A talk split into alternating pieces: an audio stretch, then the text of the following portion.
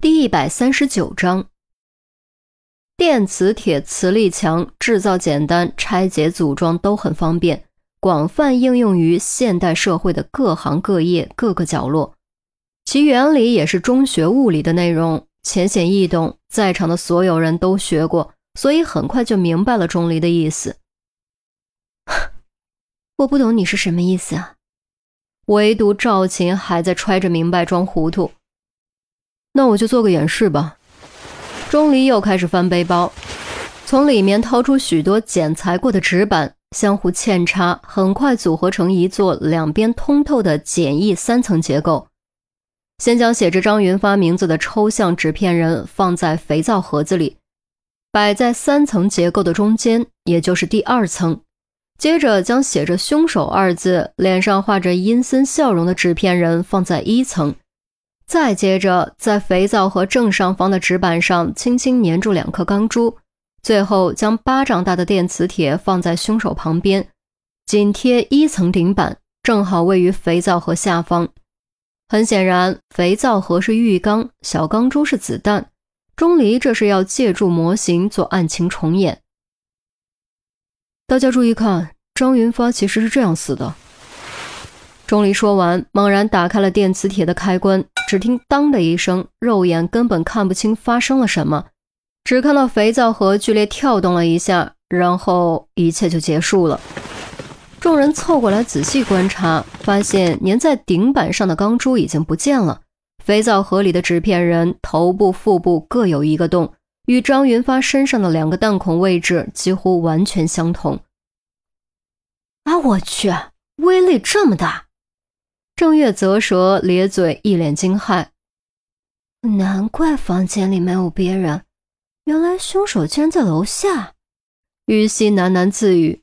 陆明颔首：“我们一直在查五层的监控录像，根本没想到凶手其实在四层，这也就是我们一无所获的原因。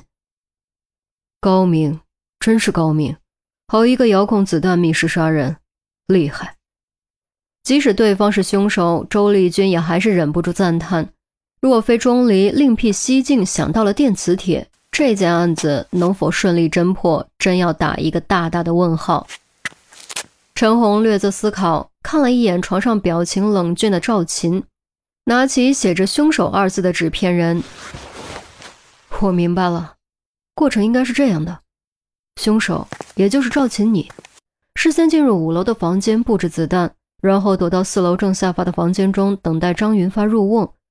当你捕捉到浴缸中的动静后，打电话给张云发，确认他已经躺在浴缸中后，打开电磁铁的开关，将天花板上的子弹吸下来，杀死张云发，造成幽灵子弹密室杀人的假象。这也是为什么在浴缸中找到了一部手机的原因。我怎么可能提前进房间布置？我根本没有房卡。而且房间是张云发定的，活动计划也是他提出来的，我怎么可能提前知道？你们当我是神吗？赵琴游子狡辩：“错，你当然知道，因为你从一开始就在骗我们，买车什么都是假的，是你提出的活动计划，也是你订的房间，一切都在你的计划之中。你说你没有进过房间，但其实你早就进去过。我重新看过那天的监控录像。”那个打扫的女员工是你假扮的，只不过由于没有拍到脸，被我们忽略了而已。钟离说完，于西恍然，难怪，难怪房间中没有找到第三者的指纹。如果女员工是赵琴假扮的，她连指纹、脚印都不需要打扫。赵琴的笑容早已消失，眼神也从轻松变得冷厉，重重哼了一声。那黄显涛呢？他死的时候我可不在现场。你承认张云发是你杀的了？别开玩笑了，我为什么要承认？你们刚才说的都只是猜测，根本没有任何证据。没有证据，你们就抓不了我。赵琴撑着头冷笑：“错，我们当然有证据。只要查看酒店案发前几天的监控录像，就一定能在四层和大堂的录像中找到你。”而且你一定提着大号旅行箱。赵琴撇撇嘴，似乎很不屑。得了，别忽悠我，真以为我不懂法吗？这根本就不算证据。我住酒店难道也犯法吗？于西、杜宾还有郑月都看向钟离，显然他们也很清楚这不算证据。即便能证明赵琴提前来开过房，也不能证明张云发就是赵琴杀的。这当然是证据。旅行箱是用来装磁铁配件的，我猜你一直没有换过旅行箱。酒店监控中出现过的旅行箱，现在一定就在我们的正上方。钟离说完，伸出食指指了指天花板。赵琴面色惨变，再也找不到任何狡辩的借口。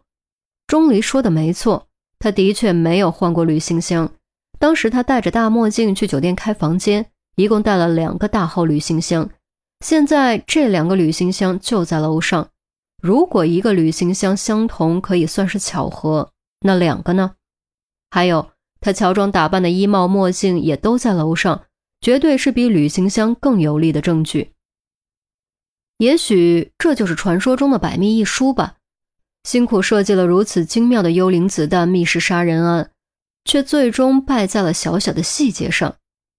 不过万幸的是，好吧，我承认，电磁铁控制子弹杀人是我设计出来的，张云发是我杀的，黄显涛也是我杀的，我还想杀侯世平，可惜没成功。哼这真是太可惜了。赵琴终于放弃抵抗，对自己的犯罪事实供认不讳。然而，正当所有人都松了口气，杜宾绷着脸掏出手铐准备抓人的时候，赵琴突然放声大笑，笑的是那么癫狂，原本娇媚的俏脸都变得有些扭曲。她明明在笑，却有泪水淌了下来，她哭了。侯世平，我在地狱里诅咒你不得好死，永不超生！赵琴歇斯底里大喊了一声，猛地捂住嘴，似乎吞下了什么，接着掀开被子一跃而起，按下了不知何时藏在手中的按钮。只听噗噗几声闷响，赵琴平坦光滑的腹部和天鹅般修长的脖颈上同时绽开绚烂猩红的血莲。一枚枚没有弹壳的尖锐弹头从血莲中冲了出来，如绝命的舞姬，用死亡演绎出生命最后的美丽。